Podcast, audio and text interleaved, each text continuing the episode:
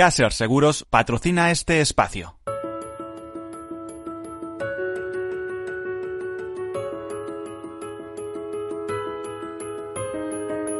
Tercer sector, un espacio para la economía social. Un programa dirigido por Miguel Benito.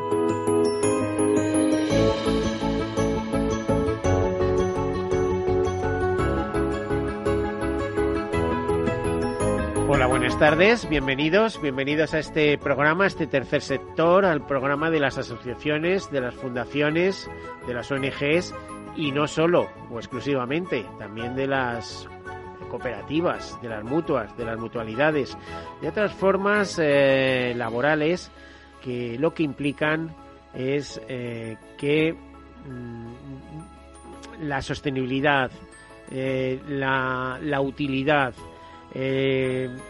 que implica no obtener beneficios, porque esos beneficios se reinvierten en el fin fundacional, que normalmente eh, coinciden con fines sociales interesantes. ahí están eh, las, em, este tipo de empresas eh, se basa en la acción social, en la cooperación internacional, en la defensa del medio ambiente, en todos eh, muchísimos temas, en todos mm, los temas que pueden ser de interés eh, dentro de una sociedad, ya que ayudan a vertebrarla de alguna manera, eh, grandes y pequeños temas, que puede ser pues de constituir una fundación para conseguir fondos para ayudar en la investigación de una enfermedad rara, hasta incidir en problemas de nutrición o pobreza energética o cualquier otra cosa. Bueno, un mundo eh, muy interesante que si no existiera habría que constituirlo. Les digo que el tercer sector es un sector muy rutilante en Europa, con 13 millones de trabajadores asociados. En el caso de España, más de 40.000 empresas agrupadas en torno a la CEPES, a la Confederación Española de Empresas de Economía Social.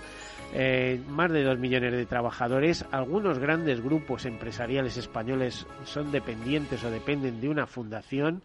Por lo tanto, mm, les digo, un sector muy importante a nivel económico, un 10% del PIB más o menos. Será una cifra que parezca exagerada cuando hablamos de ONGs o de fundaciones, pero tengan en cuenta que, por ejemplo, solo las mutualidades gestionan más de 42.000 millones de euros en España por cuenta de sus socios, ¿eh? podríamos decir clientes, pero socios. Bueno, pues todo este mundo es el tercer sector, un sector en el que eh, también podríamos definirlo como la solidaridad mercantilmente organizada, pero para ser eficaces. ¿no? Un sector que eh, lo que busca, además de ayudar, es eh, trabaja, actúa en el mundo de las emociones, en el retorno emocional, en el retorno sensorial, en aquello que se ve y que se palpa. lo vemos en en muchas eh, poblaciones que gracias a la ayuda de entidades del sector sector, eh, del tercer sector, ayuda de ONGs, pues consiguen superar eh, situaciones que a veces son verdaderamente límites. Bueno, y dicho esto, y después de esta breve introducción, les comento algunas notas de actualidad. Comenzamos.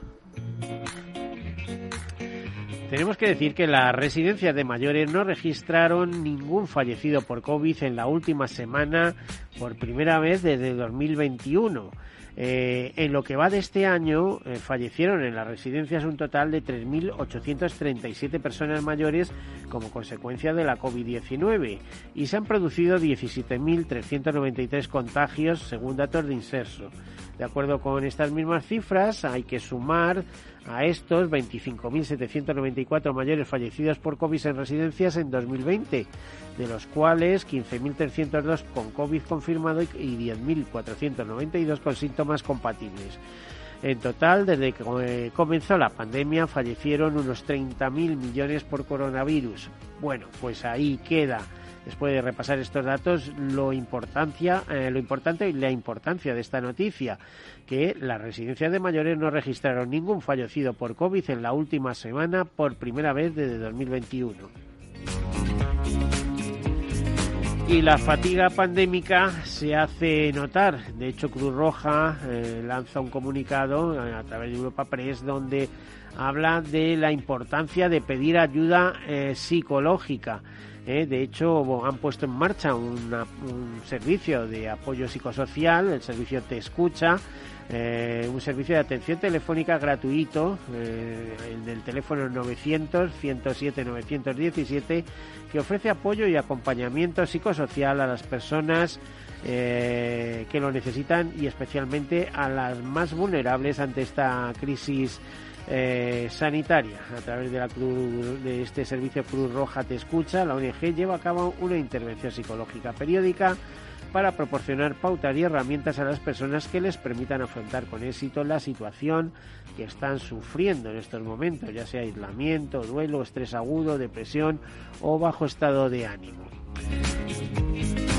Por otro lado, la Confederación Autismo España reclama, eh, bajo el hashtag Justicia para Isaac, el joven con síndrome de Asperger fallecido la semana pasada en Madrid de forma violenta, eh, como organización estatal que vela por el ejercicio efectivo de los derechos y la igualdad de personas para, toda, para todas aquellas que tienen TEA en nuestro país. De hecho, dicen que condenan tajantemente este supuesto delito de odio por razón de discapacidad e instamos a las autoridades pertinentes a esclarecer lo ocurrido y a poner en marcha las medidas oportunas para poner fin a la violencia que sufren muchas personas con discapacidad a este fin o con este, con este motivo hacen un llamamiento a la ciudadanía y convocan a promover un minuto de silencio mañana miércoles a las 10 de la mañana en los respectivos entornos laborales y personales. Y la Federación Empresarial Española de Asociaciones y Centros, eh, FEACEN, eh, Centros Especiales de Empleo, FEACEN, urge la puesta en marcha de políticas de empleo que favorezcan la inclusión de las personas con discapacidad en el mercado de trabajo. Eh, hablan de alarmantes casos de paro entre este grupo de personas. Eh, destacan, por ejemplo, que cuando una persona entra en la categoría de parado de larga duración es muy complicado que encuentre empleo, pero que si además tiene algún tipo de discapacidad, pues ya es que directamente queda fuera del mercado laboral. Lo curioso es que esto no ocurre solo con personas con discapacidad, ocurre con muchas personas, incluso jóvenes, muy jóvenes, de 20, 30 años, con cáncer. Les cuesta verdaderos horrores encontrar puestos de trabajo si eh, comentan que tienen esta enfermedad, porque los empresarios temen que haya más ausencias y que además, eh, bueno, tengan que ir con asiduidad al médico, etcétera, etcétera. Hay un auténtico problema social al respecto. Yo creo que el Ministerio de Trabajo eh, debería el Ministerio de Asuntos Sociales debería ocuparse de todo esto de alguna manera y dejar otras cuestiones al margen, porque repito, la necesidad de trabajo, de una fuente de ingresos en un país con casi 6 millones de parados, pues es, eh, es un tema a resolver, pero con absoluta urgencia, especialmente para estos colectivos con discapacidad o personas con enfermedades graves que pueden sobrellevarse pero que requieren un esfuerzo por parte de todos, no solamente del enfermo, sino de la sociedad que le rodea. Y este próximo miércoles, es decir, mañana, a las diez y media, se darán cita en el Banco del Bebé de Fundación Madrina cinco embajadores de los países de la ASEAN, asociación que reúne a los estados del sudeste asiático en señal de apoyo y solidaridad con la Fundación Madrina y las familias vulnerables afectadas por COVID. Eh, igualmente, el director territorial de la Caixa, eh, don Rafael Herrador, director territorial de Madrid, vendrá al Banco del Bebé de Fundación Madrina para entregar toda la leche maternizada que necesitan 50 niños para todo el año. En fin, esta es una iniciativa de Fundación Madrina eh, destinada a ayudar a familias que han perdido todo durante la pandemia y, bueno, han organizado una reunión de embajadas de estos cinco países asiáticos y la Caixa y la Caixa para dar a conocer la labor heroica, dicen ellos, de Fundación Madrina eh, realizada durante la pandemia y entregar una donación de alimentos que cubrirá las necesidades de estas familias que continúan en situación de pobreza. Bueno, pues hasta ahí el comunicado de la propia Fundación Madrina, que repito, señala su actuación como heroica, pero en fin, podían ser también más modestos. Bueno, pues dicho esto, comenzamos con nuestro tema de hoy porque eh, hay otras eh, fundaciones y otras eh, ONGs, quizá menos conocidas, pero que hacen también cosas estupendas y no, no tienen que convocar encuentros diplomáticos, sino que están a pie de calle y haciendo cosas interesantes. Quizá este es el, el tema que, que nos trae hoy eh, y eh, donde nos acompaña pues eh, una representante de Urda Spain, Nélida Moraleda. bienvenida, Nélida. Hola, bien. Y que hace unos días presentó un programa, concretamente el 14 de julio presentaste un programa que se llamaba Alimenta tu dignidad. Eso Pero alimenta de alimentar, de gente que necesita alimentos, ¿no? Exacto, Exacto. Bueno, Nélida, a ver, ¿qué es Urda Spain? Nosotros somos eh, una asociación, una organización eh, sin ánimo de lucro y eh, nacimos en Líbano, pero estamos trabajando ahora en España, sobre todo viendo las necesidades que últimamente hay y todas las llegadas de inmigrantes y tal. Y estamos trabajando, como bien has dicho, a pie de calle. Ahora mismo estamos ayudando a 100 familias que están en situación de vulnerabilidad. Por el, que viven por debajo del umbral de la pobreza. nuestras interlocutoras son las mujeres y mujeres que están viviendo en Puente de Vallecas. A ver, a ver, a ver, no corras tanto, Nélida. Em, a ver, una ONG libanesa. Llama la atención porque el Líbano es un país con muchísimas necesidades. Es curioso que sean capaces de expandirse, de salir más allá de sus fronteras. Eh, y llegar a un país como España. No sé si estáis en más países de Europa o en más sí, estamos eh, muy centrados en. Nacimos en Líbano con la guerra de Siria, cuando hubo una avalancha de gente de Siria Sí, que, fue a vivir al Líbano. Entonces allí hay un millón y medio de refugiados, sirios y entonces eh, nuestro trabajo fundamental de cooperación internacional y cooperación al desarrollo se centra eh, en Líbano. Pero sí que estamos trabajando en Recuerdo que el Líbano era la Suiza de Europa, hablaban, ¿eh? estaban allí muy metidos los franceses eh, siempre lo estuvieron, eh, quizá ahora pues ya no tanto, pero bueno, eh, de hecho los jefes de Estado franceses de vez en cuando visitan aquello que fue un territorio suyo tutelado, si mal no recuerdo también como la propia Siria en, su momento. Eso es. Y, y bueno, exactamente a qué se dedica, aparte de la campaña esta que tenéis, que vamos a dedicarle un buen tiempo a, hablar de esta campaña. Em, ¿Cuál es la finalidad? ¿Es sobre todo las mujeres? ¿Es una ONG dirigida hacia las mujeres como, a ver, bastión familiar, bastión la, que mantiene el núcleo familiar, la que da de comer a la familia, la que... Exacto. En España ese es el foco y en Líbano, eh, pues también nos centramos mucho en mujeres, porque al final nosotros estamos eh, gestionando 36 campos de refugiados en Líbano y la primera llegada es las mujeres con los niños, con lo cual el foco de no solamente ayuda humanitaria, sino apoyo psicosocial está muy centrado en las mujeres y los niños.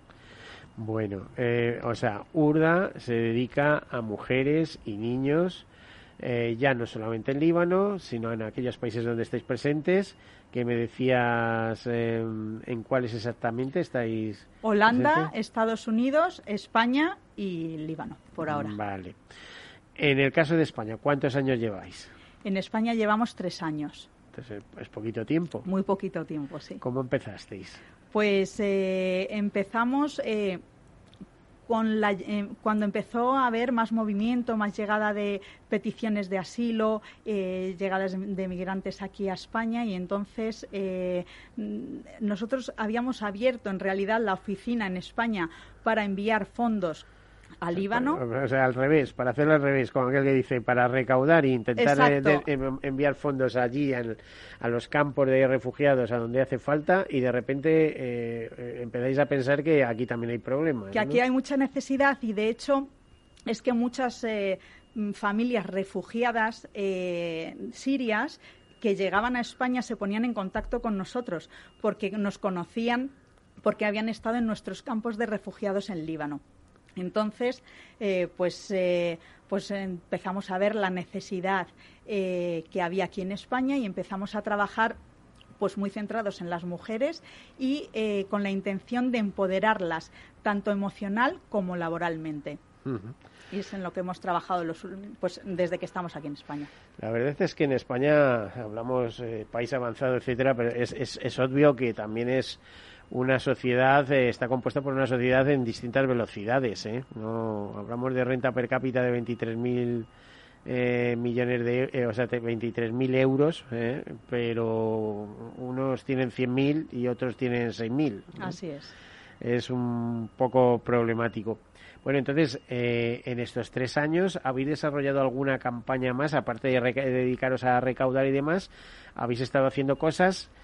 Y, quería insinuarte si la, esta campaña de, del, que habéis presentado el 14 de julio es quizá de las más importantes o es una continuidad de una serie de, hechos que habéis eh, venido acometiendo. Pues es un poco continuidad, pero queremos que sea de, o sea, por ahora la más importante que tenemos en España.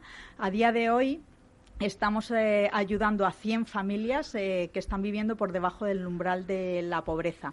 Como te comentaba, nosotros nos centramos, nuestras interlocutoras del proyecto Alimenta su dignidad son mujeres con hijos a cargo, independientemente de si tienen marido o no, y eh, que viven por debajo del umbral de la pobreza no, es nuestros, no son nuestras únicas beneficiarias, ya que nuestro, nuestros beneficiarios, eh, o sea, también tenemos como beneficiarios los seis comercios que a día de hoy hay abiertos en el mercado de Vallecas.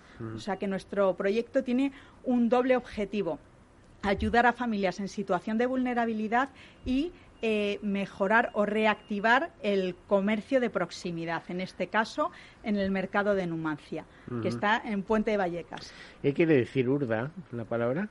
Urdia, URDA es Union Relief of Development Association. Como venimos del Líbano, eh, con la guerra de Siria en junio de 2012, cuando empezaron a venir eh, refugiados o sirios al Líbano, pues 30 ONGs que estaban trabajando de forma independiente en Líbano decidieron unirse para hacer frente a esa catástrofe humanitaria. Y entonces fue cuando se creó URDA, que es la Union Relief of Development Association. Ya sabes que en las últimas horas han llegado varias pateras, no sé si el número eran ochenta y tantas personas. Eh, a, las Islas Baleares. Normalmente cuando vienen por ese lado suelen venir de Argelia. ¿Qué opináis de, de eh, la llegada masiva de inmigrantes eh, del Magreb? Eh, de bueno inmigrantes refugiados refugiados económicos podríamos decir no que se une a la de otros puntos de la tierra en España estamos tan bollantes que nos podemos permitir entradas así descontroladas o cómo veis esto Hombre, eh, todo hay que controlarlo, pero no hay que desampararles, sobre todo hay que hacerles una primera atención porque al final son gente que están saliendo de sus países por alguna razón. Yo no deseo a nadie que se vea en una circunstancia. Exacto. Nadie sale por gusto de sus países. Lo que hay que ver es si aquí se les eh, van a estar mejor o van a estar peor, porque aquí hay, hay, un auténtico problema. Claro que un parado en España no tiene nada que ver con un parado de la India, como yo digo, ¿no? O sea, es, es, otro mundo. Aquí lo tienen más complicado porque encima tienen la barrera del idioma para el tema trabajo, o sea, no solo de los Aunque muchos de ellos que llegan eh, lo que desean es irse a Francia mm. directamente. ¿eh? Exacto. Y Francia está hasta las narices y, los pone en autocares y los devuelve por la frontera, por los mm. pasos de frontera españoles. Sí, a Francia, Alemania también y vuelven muchos, eh, o sea, al final. Mm. Muy difícil de controlar, es un, un auténtico problema. Eh, la, ¿Cuál es el perfil de las personas que vosotros atendéis? Eh, estamos atendiendo. Dicen mujeres y niños sobre todo, pero. Sí, nuestras interlocutoras son las mujeres que están viviendo por debajo del umbral de la pobreza, que es con menos de 9.000 euros al año que están en Puente Vallecas, porque ahora hemos centrado nuestro proyecto Puente Vallecas. En un distrito, ¿no? En, un barrio, el distrito de, de Puente Vallecas. Y pues son gente pues con mucha vulnerabilidad que hasta ahora ha estado en las colas del hambre. Nosotros Creemos que eh, todos los bancos de alimentos están haciendo un trabajo encomiable, eh, pero nosotros queríamos dar un pasito más y aportar a todos estos productos que estas familias están recibiendo de otras organizaciones alimentos frescos. Eh, consideramos que es un aporte importante y también lo que pretendemos con este proyecto es favorecer la dignidad de las personas y reforzarles emocionalmente. ¿De qué manera? Lo que nosotros estamos consiguiendo es que eh, estas familias puedan ir al mercado como un consumidor normal y eh, eviten las colas del hambre y puedan elegir los productos con los que quieran alimentar a sus familias, que muchas veces pero para eso eh, supongo que les dais vales o financiación o tal que son admitidas por una serie de comerciantes también y de comercios.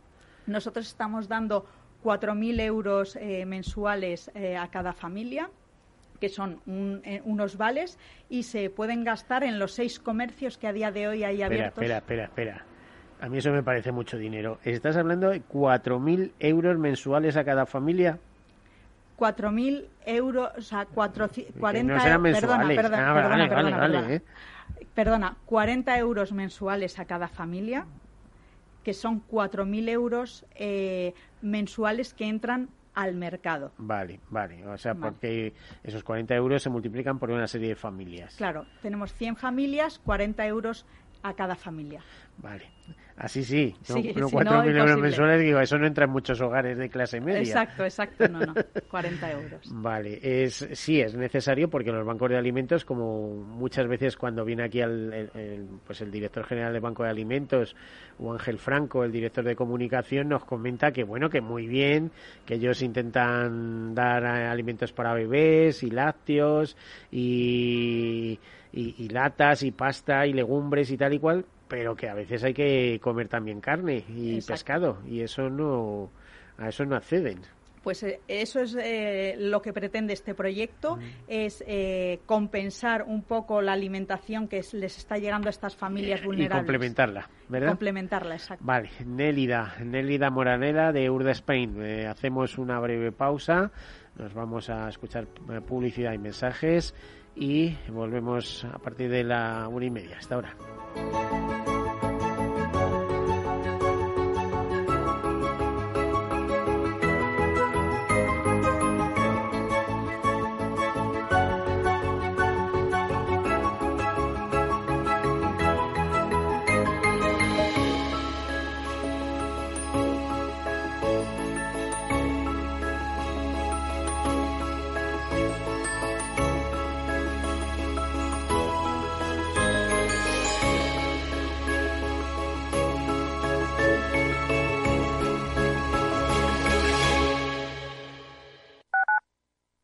Tu radio en Madrid 105.7, Capital Radio. Memorízalo en tu coche.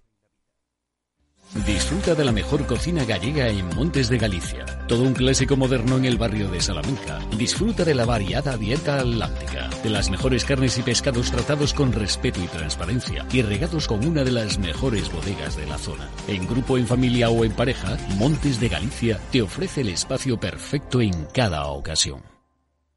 Esto te estás perdiendo si no escuchas a Luis Vicente Muñoz en Capital, La Bolsa y la Vida. Gerardo Cuerva, presidente de CEPIME. La pequeña y mediana empresa española lo ha dado todo y el gobierno es el momento ya, ya, ya definitivo de compartir esa, ese, esfuerzo que está haciendo eh, la pequeña y mediana empresa. O, o, metemos dinero en la empresa o realmente nos cargamos el tejido productivo y luego que nadie hable de empleo, de bienestar y de progreso. No te confundas. Capital, la bolsa y la vida con Luis Vicente Muñoz, el original. Mus. Mus. Mus. Sinesio.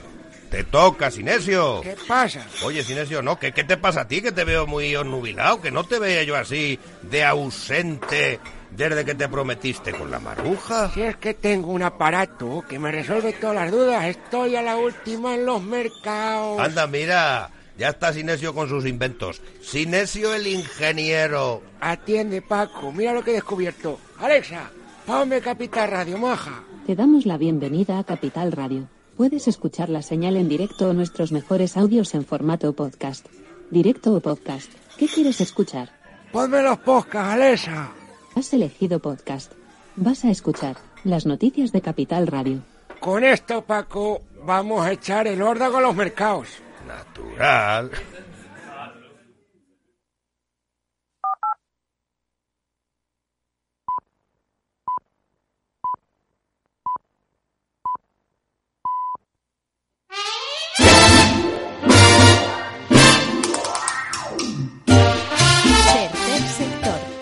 Espacio para la economía social. Un programa dirigido por Miguel Benito.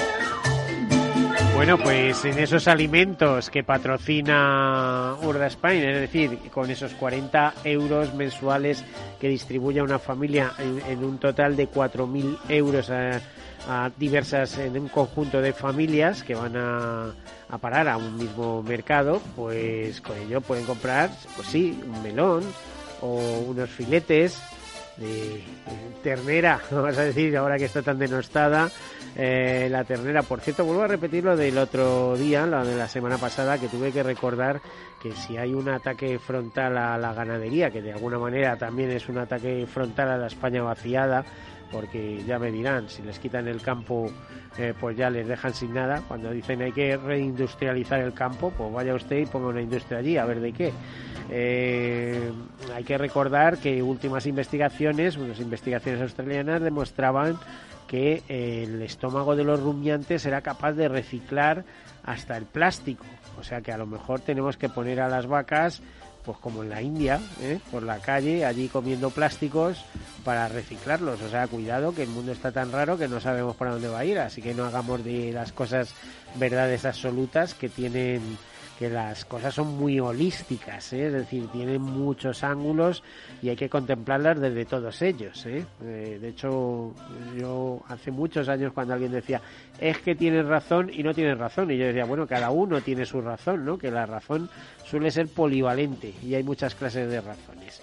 Bueno, pues eso es lo que nos pasa, por ejemplo, con esta ONG que nos ha venido a visitar hoy, Urde Spain, a Nélida Moraleda, que damos de nuevo la bienvenida.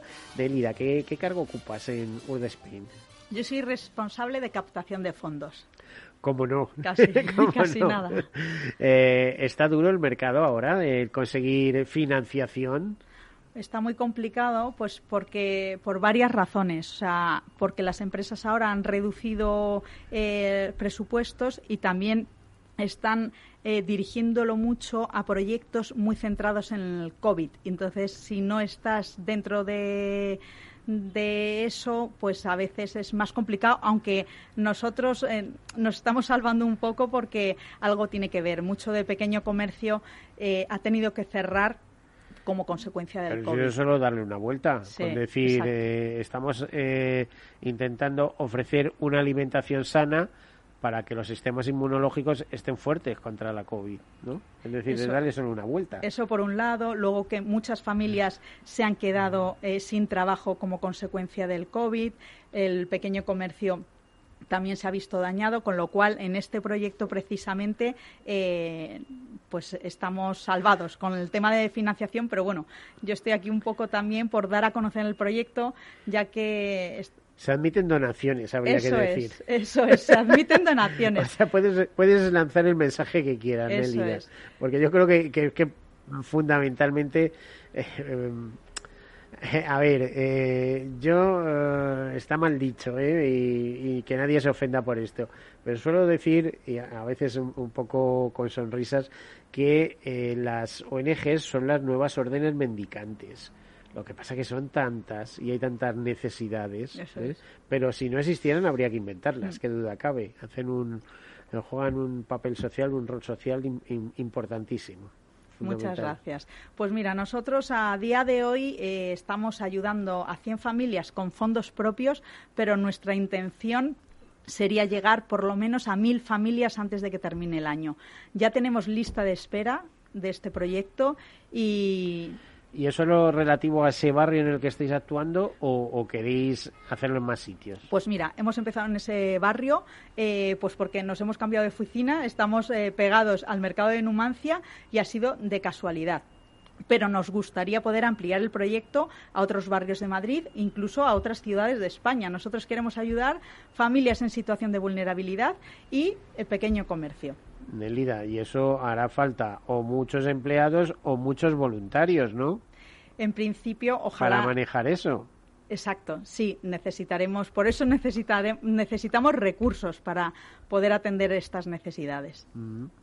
Por eso mm, suelo decir yo eh, muchas veces lo de solidaridad mercantilmente organizada, porque es un término que casa muy bien con el mundo del seguro, pero que casa muy bien también con el mundo eh, del tercer sector, de las ONG, de la eh, porque si no estás bien organizado, difícilmente vas a ser eficaz para los, Exacto. los cometidos o los objetivos que quieres conseguir para esa misión que te has propuesto, ¿no?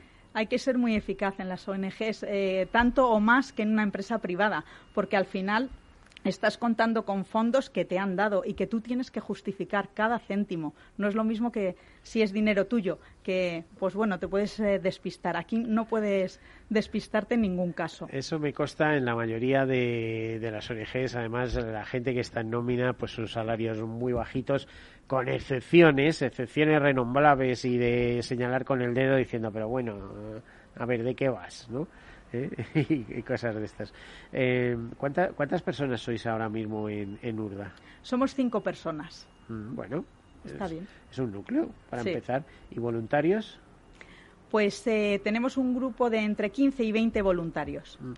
Eh, tú como responsable de búsqueda de financiación, ¿hacéis propuestas a empresas para que os ayuden en el sentido de mm, no solo recaudación económica, sino donación de alimentos o cosas de estas, o que eh, mm, sus trabajadores ayuden como voluntarios en iniciativas que organicéis para, para bien recaudar, para bien visibilizaros, para bien ayudar. ¿eh? El que necesite algo, que venga aquí este día y vamos a ver.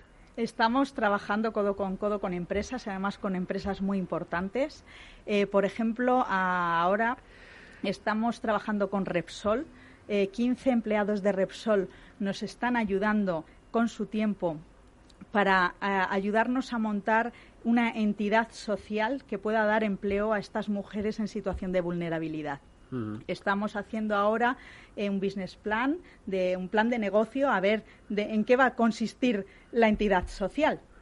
Tiene que ver algo con reciclaje y economía circular, porque es Repsol quien nos está apoyando, y, pero estamos hablando con nuestras beneficiarias a ver con qué tipo de proyectos se sienten más cómodas y estamos mapeando también un poco la zona y haciendo un estudio para de aquí a final de año primeros del año que viene, si Dios quiere, podamos eh, estar empleando a algunas de nuestras beneficiarias. Lo que está claro es que el entusiasmo es el motor que todo lo mueve, porque la situación no es fácil.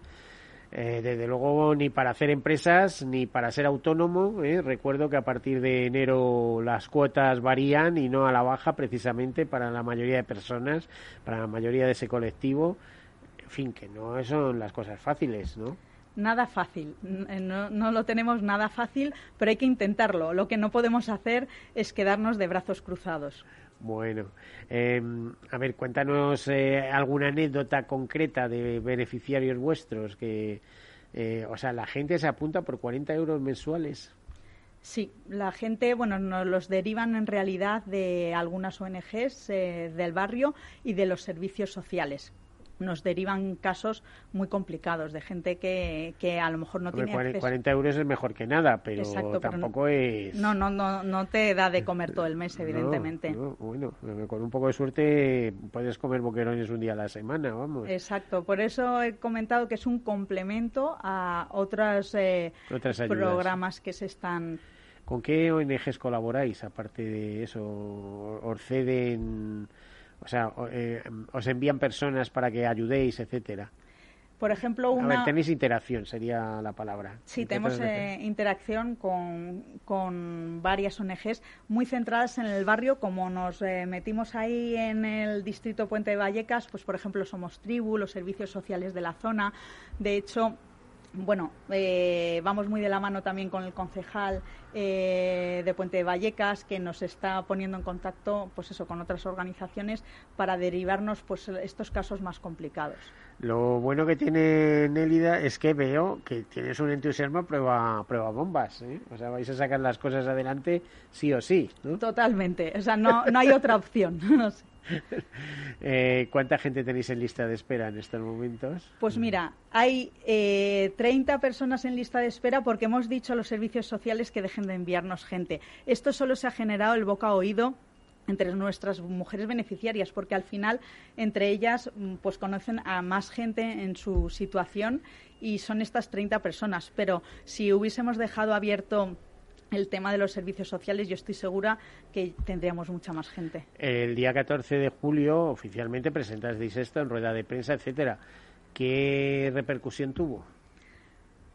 Pues por ahora no te puedo no te puedo decir. No puedes valorar. No, no puedo valorar. Todavía no. Exacto. Sí. Ahora también. Eh, eh, vamos a salir en algún programa de televisión, supongo que un minuto o dos minutos y supongo que todas estas cositas van a ir eh, sumando, pero por ahora no. Bueno, pues cada uno desarrolla su papel. ¿Hay, hay diferencia entre las ONGs eh, de matriz española y las ONGs internacionales? ¿En qué sentido? A ver, mm, no voy a decir nombres pero en este juego también hay un juego empresarial mm, donde la marca dice mucho y ir de, mm, a ver, para entendernos, ser una ONG inglesa que va, que consigue financiación en España y da ayuda en Sudán, lo da en nombre de Inglaterra. ¿eh? Dice, no, no, somos internacionalistas y demás.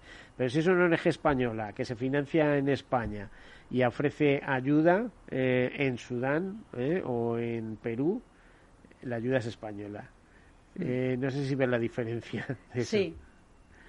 Nosotros al final, o sea, aunque vengamos, tengamos, nuestra hermana o nuestra matriz en Líbano, nosotros somos ONG española y luego, de hecho, nosotros estamos gestionando un presupuesto muy importante de fondos eh, que vienen a España, aunque luego aterricen no solamente en España, sino también en, en, proyectos de Líbano. Es verdad que hay que a lo mejor por el nombre, o sea, nosotros no somos una ONG. No, cuidado, ¿eh? porque en Líbano a lo mejor esos proyectos resulta que tenéis vinculación con los países árabes que son donantes en Líbano de muchas ONGs, etcétera, y, a lo mejor tenéis aportes eh, significativos hacia España. el mundo da muchas vueltas hoy en día. ¿eh? Y no solamente de países árabes, sino también de Inglaterra, de Francia. O sea, nosotros tenemos. De la Unión Europea, que tiene programas exacto, Italia, eh, sí, tenemos fondos europeos también. Eh, nosotros, eh, sí, no tenemos, eh, no nos centramos solo en temas de captación de fondos en Líbano y España sino también tenemos una persona que se mueve por toda Europa. Mm. Eh, ¿A cuántas personas habéis favorecido en estos poquitos años que lleváis en, España? O sea, es decir, vuestra repercusión social eh, de, vuestro trabajo, eh, ¿cómo ha impactado? A ver, ¿En cuántos seres humanos puede haber impactado vuestro trabajo? Con todos los fondos que hemos captado desde España, hemos favorecido, te tengo que meter a la gente del Líbano porque no los tenemos eh, separados, eh, pues cerca de unas 25.000 personas, más o menos. Bueno, entonces eh, lo que harían falta serían muchas ONGs, pero con ganas de trabajar, ¿no? Exacto. Y, ser inasequibles al desaliento, te diría. Exacto. ¿qué, ¿qué, planes tenéis de futuro? Pues crecer sobre todo en proyectos aquí en España porque hasta ahora somos muy fuertes en proyectos en Líbano. Aquí en España tenemos dos o tres proyectos, pero queremos. Eh... Tendréis que contratar a un director de proyectos. Exacto. Acá vamos, eh, tenemos un director de proyectos ya. Acaba de aterrizar en nuestras oficinas hace un par de semanas y entonces ya estamos trabajando mano a mano para crear nuevos proyectos y, y, eso a mí me va a dar vida para poder ir a empresas con proyectos potentes que me puedan financiar. Que te puedan financiar. Exacto. Eh, ¿Algún proyecto especialmente resañable en estos años que lleváis aquí? Dice, oye, conseguimos financiación de esto y gracias a eso pudimos hacer esto otro. Pues mira, nosotros tenemos eh, un proyecto que se llama Refugiarte refugiarte sostenible o refugiarte con sabor. Y consiste en empoderar emocionalmente a mujeres en situación de vulnerabilidad, pero mujeres refugiadas, por eso es refugiarte.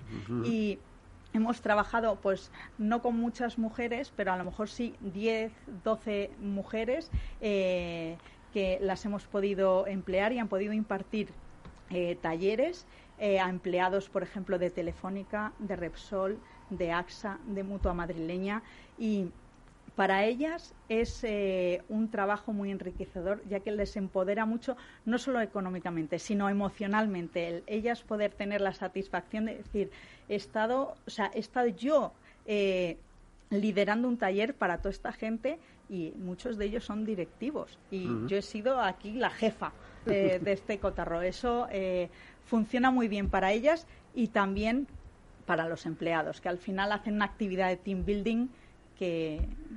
¿Qué tal? Eh, ¿De dónde son los refugiados que atendéis aquí? Eh, ¿Habrá mucho sirio, imagino? O sea, en eso tenéis los ojos puestos especialmente.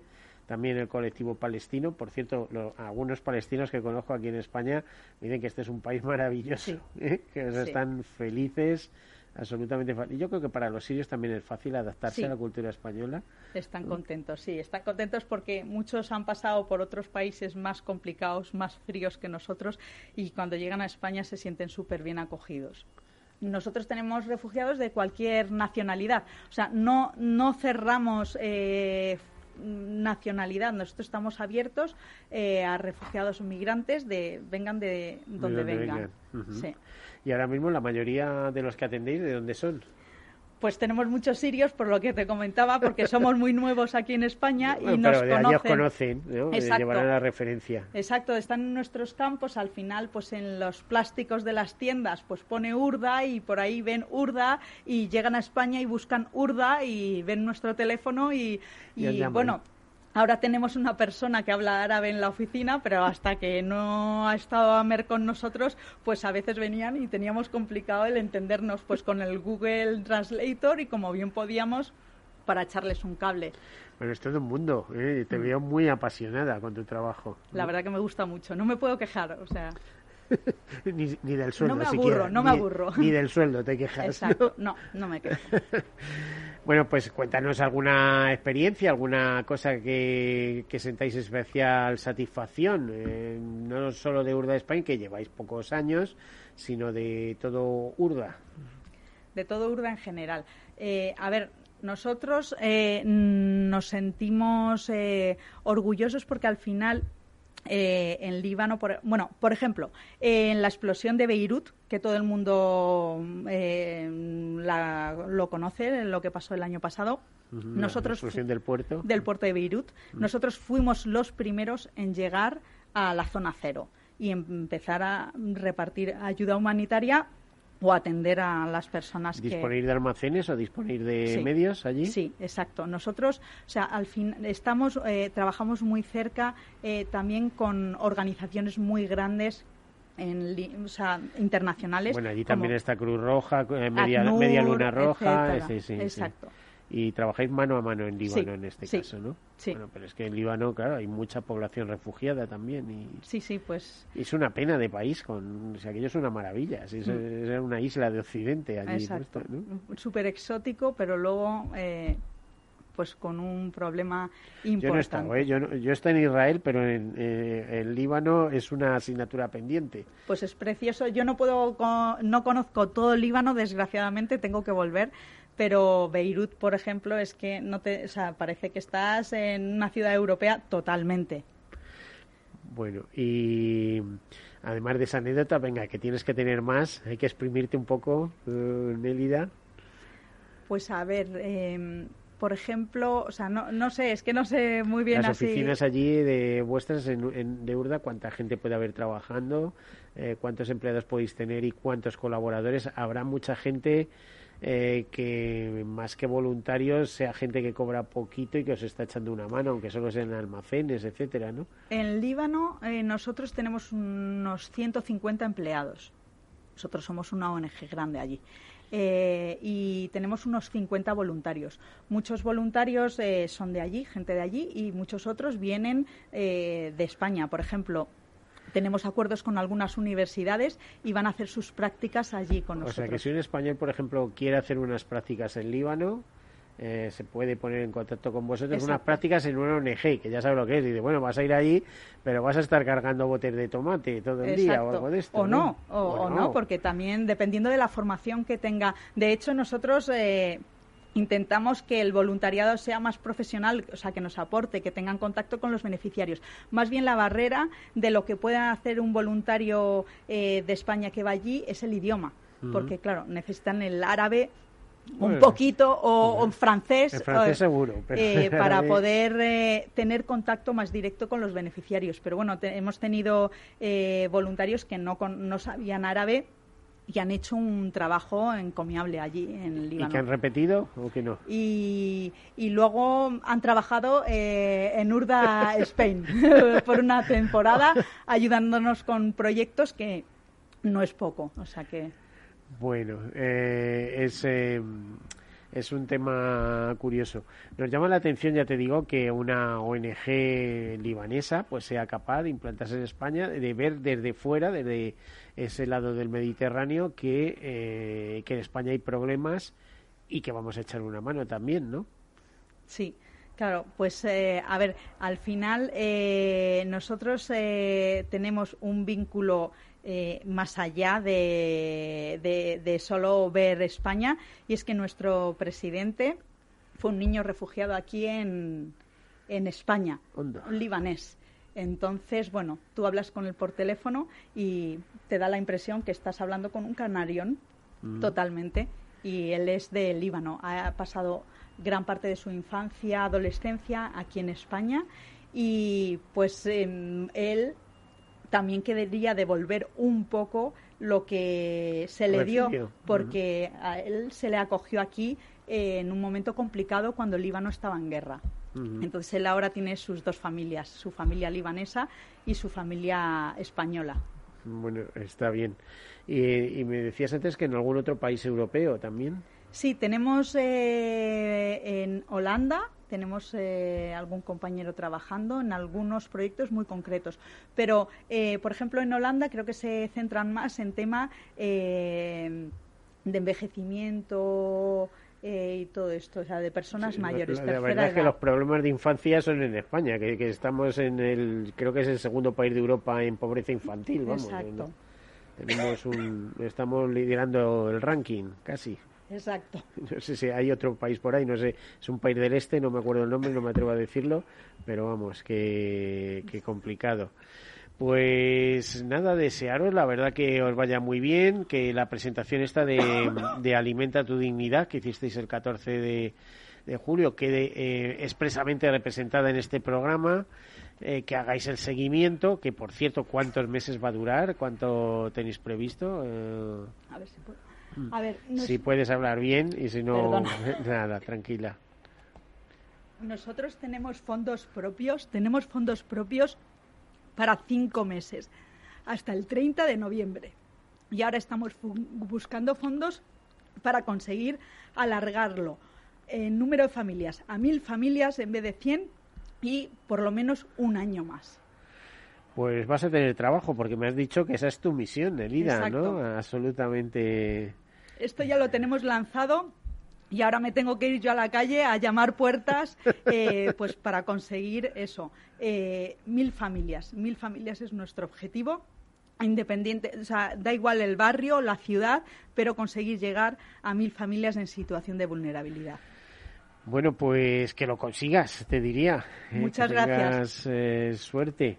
Espero venir aquí dentro de un tiempo a contaros que he llegado al objetivo. Ya me gustaría eh, y que además eh, hayáis crecido, porque las necesidades son crecientes y imagino que ONGs como la vuestra, eh, de esas características tan internacionales, son muy necesarias. Además, fíjate, en, esta radio que hay programas como Atalayar, entre dos orillas, o sea, las dos, cuando dice dos orillas, quiere decir las dos de que separan el Mediterráneo, todo el mundo de, Europa y, y el, mundo del norte de África y de África, etcétera, pues es, un mundo interesantísimo. es decir, que las ONGs, por ejemplo, eh, se dedican a trabajar una cosa y otra también y que eh, vean que España es un país con necesidades, porque aquí estamos oyendo que, que vamos sobrados de todo y luego tenemos problemas Súper pues básicos. Súper básicos, de, gente que no puede acceder a una cesta de compra normal en, en, un mercado, en un supermercado,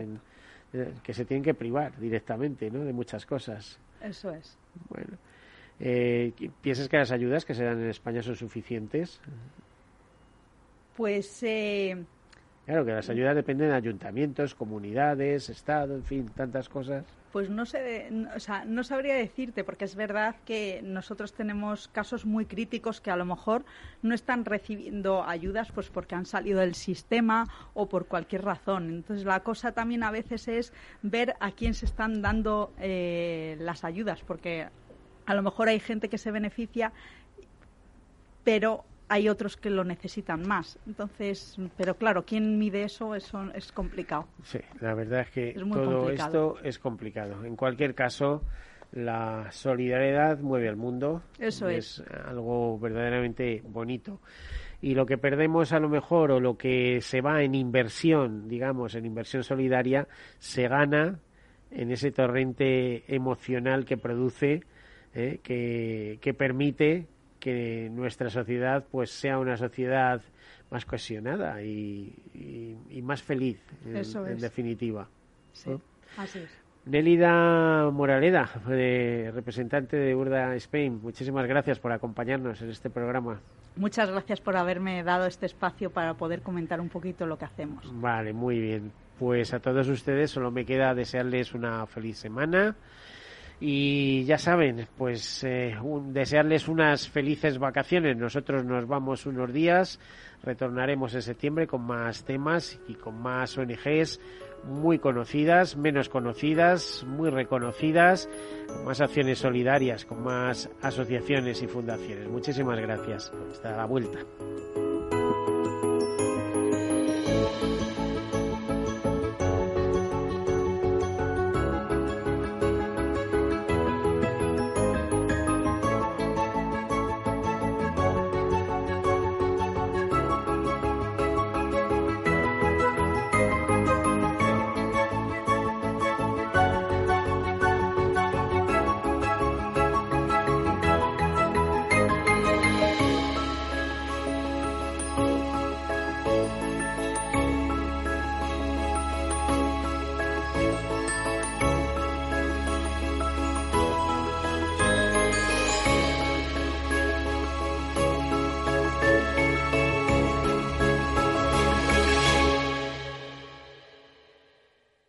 Caser Seguros ha patrocinado este espacio. Escuchas Capital Radio, Madrid 105.7, la radio de los líderes. En el restaurante Gaztelubides somos rigurosos con la selección del producto para crear recetas imaginativas que acompañamos de una bodega generosa y brillante y de nuestra magnífica terraza durante todo el año. Restaurante Gaztelubide, carretera de La Coruña, kilómetro 12200, La Florida. Teléfono 91 372 8544. Una recomendación del programa gastronómico Mesa y Descanso. Gráficas Naciones. Más de 50 años de experiencia en el sector de las artes gráficas. Apostamos por la última tecnología tanto en impresión offset como en digital y gran formato. Realizamos todo tipo de impresión. Tarjetas de visita, folletos, libros, vinilos, decoración y montaje de stands. Más información en el 91 629 2145 o en gráficasnaciones.es. Información, análisis, previsiones, recomendaciones, todo lo que necesitas saber para tomar tus decisiones de inversión en Mercado Abierto, de 4 a 7 de la tarde con Rocío Arbiza, Capital Radio. Esto te estás perdiendo si no escuchas a Luis Vicente Muñoz en Capital, La Bolsa y la Vida. Clemente Fernández, expresidente de Amper y encabeza a los minoristas de Abengoa. Al no haber posibilidad de crédito ciclo, pues yo creo que habrá que acudir ya a la SEPI, ¿no? Un rescate de, de SEPI. No te confundas. Capital, La Bolsa y la Vida con Luis Vicente Muñoz, el original.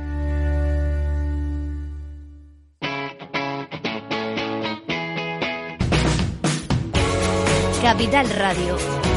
Despierta la economía.